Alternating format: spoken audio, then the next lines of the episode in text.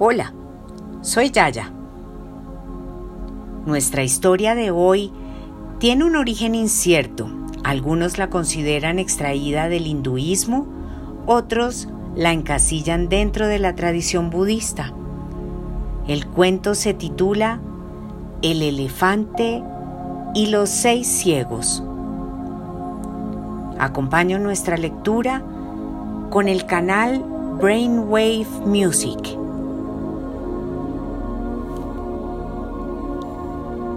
En la antigüedad vivían seis hombres ciegos que pasaban las horas compitiendo entre ellos para ver quién era el más sabio. Exponían sus saberes y luego decidían entre todos quién era el más convincente. Un día, discutiendo acerca de la forma exacta de un elefante, no conseguían ponerse de acuerdo. Como ninguno de ellos había tocado nunca uno, decidieron salir al día siguiente a la busca de un ejemplar y así salir de dudas.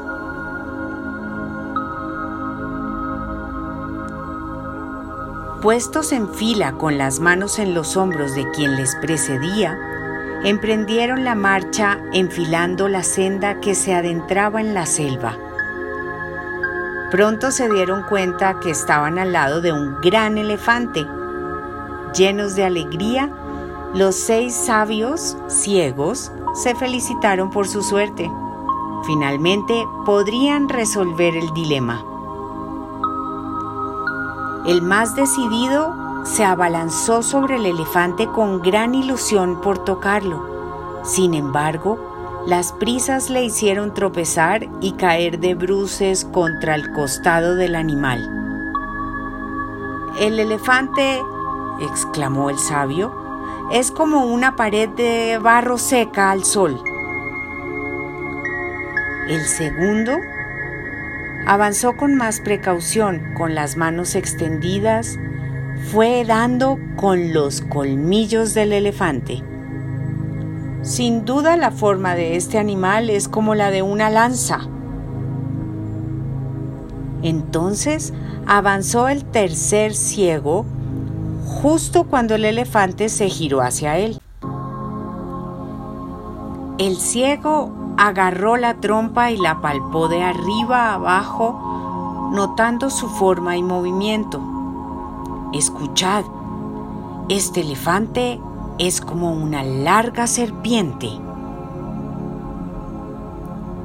Era el turno del cuarto sabio que se acercó por detrás y recibió un suave golpe con la cola del animal que se movía para asustar a los insectos. El sabio agarró la cola y la resiguió con las manos. No tuvo dudas. Es igual a una vieja cuerda, exclamó. El quinto de los sabios se encontró con la oreja y dijo, Ninguno de vosotros ha acertado en su forma. El elefante es más bien como un gran abanico plano. El sexto sabio, que era el más viejo, se encaminó hacia el animal con lentitud, encorvado y apoyándose en un bastón.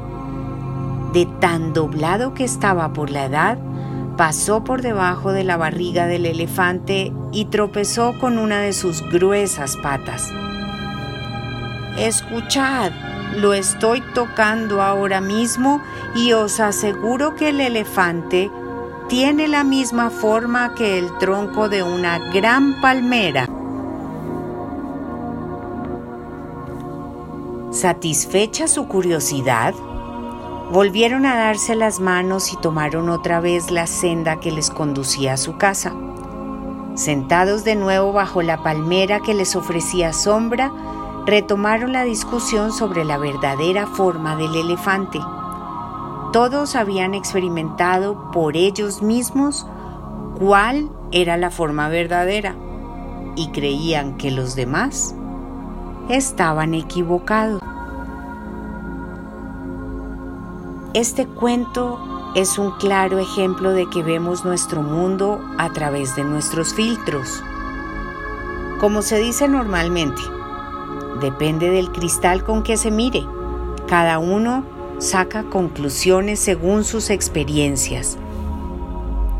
Y esas conclusiones modificarán el mundo. Lo ideal sería, pues, quitarnos todos los filtros para ver la realidad tal y como es. Con todo mi cariño, Yaya.